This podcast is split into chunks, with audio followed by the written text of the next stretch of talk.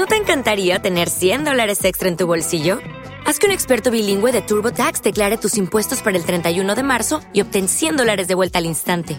Porque no importa cuáles hayan sido tus logros del año pasado, TurboTax hace que cuenten. Obtén 100 dólares de vuelta y tus impuestos con 100% de precisión, solo con Intuit TurboTax.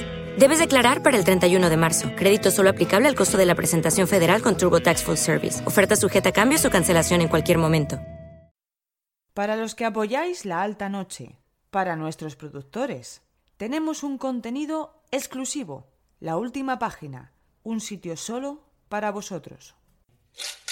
to my place, My place, your place, your place. a little hideaway,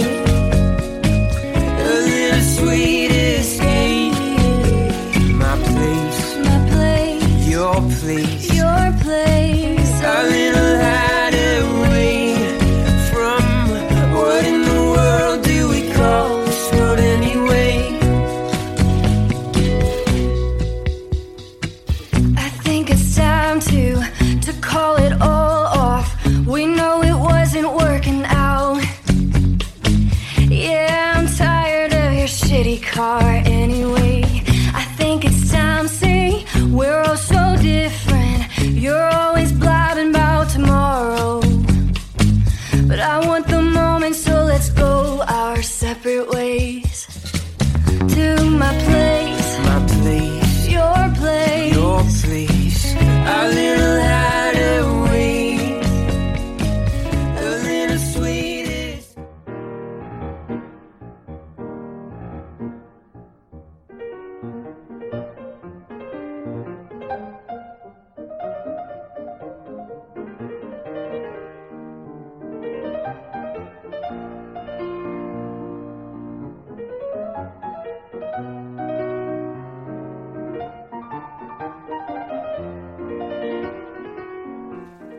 Pues yo no sé si serán 3.000 o 3.500 los libros que tengo a mi alrededor.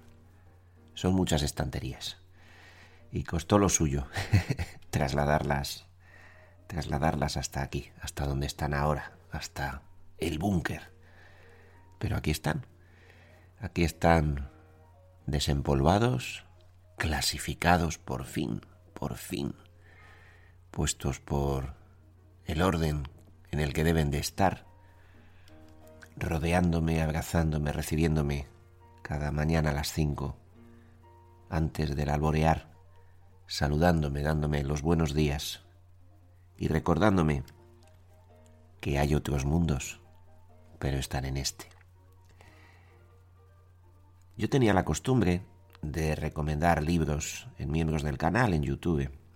Y cuando nos cerraron el canal, nos castigaron, bueno, pasaron tantas cosas, pues fue una de las fue uno, uno de los temas, fue una de las cosas que desaparecieron. Volvimos a YouTube.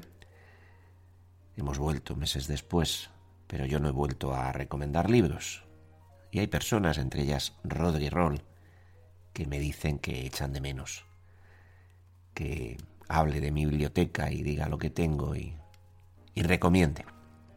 Lo que pasa es que en mi biblioteca hay libros que yo considero secretos. Libros... No, que no me enorgullezca, sí, me, encantan todos los que tengo. Si cae en mis manos uno que no me interesa, pues me deshago de él y punto, ¿no? Lo regalo y se acabó.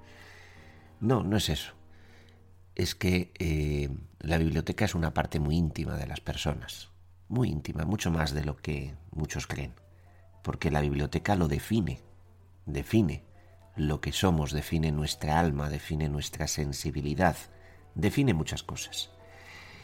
Y como pasa en las propias biografías, pues hay partes que se cuentan a cualquiera, hay partes que se cuentan solo a los amigos íntimos, y hay partes que solo saben la familia.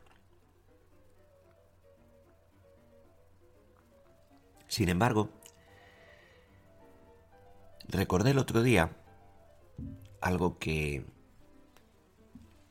sucede todas las mañanas de lunes a viernes en España, en las ondas de la radio, en las ondas concretamente de Radio Nacional de España, Radio Clásica.